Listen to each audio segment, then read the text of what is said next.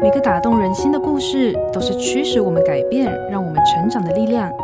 在心灵绿洲这个节目里，我们每一集都会和你分享一则寓意深刻的故事。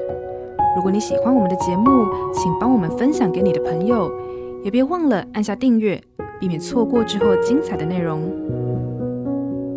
心灵绿洲，已故退役传奇球星 Kobe Bryant，三十四岁前就拥有五个 NBA 总冠军，两个得分王头衔，两枚奥运金牌。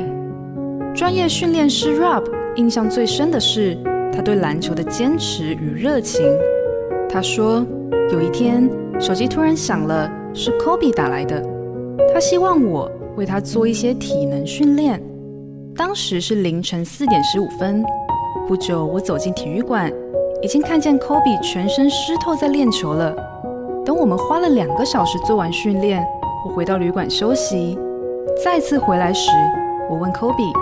你什么时候离开的？Kobe 说：“哦，我想投进八百个球，所以刚刚才投完。”当你在做喜欢的事情时，总觉得很兴奋，仿佛永远都不会累，因为上帝早就把对某件事情的热情放进每个人的生命中。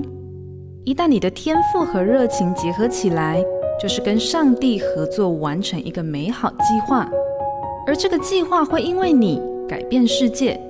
就像 Kobe Bryant 的故事持续影响着我们一样，瑞园银楼与您共享丰富心灵的全员之旅。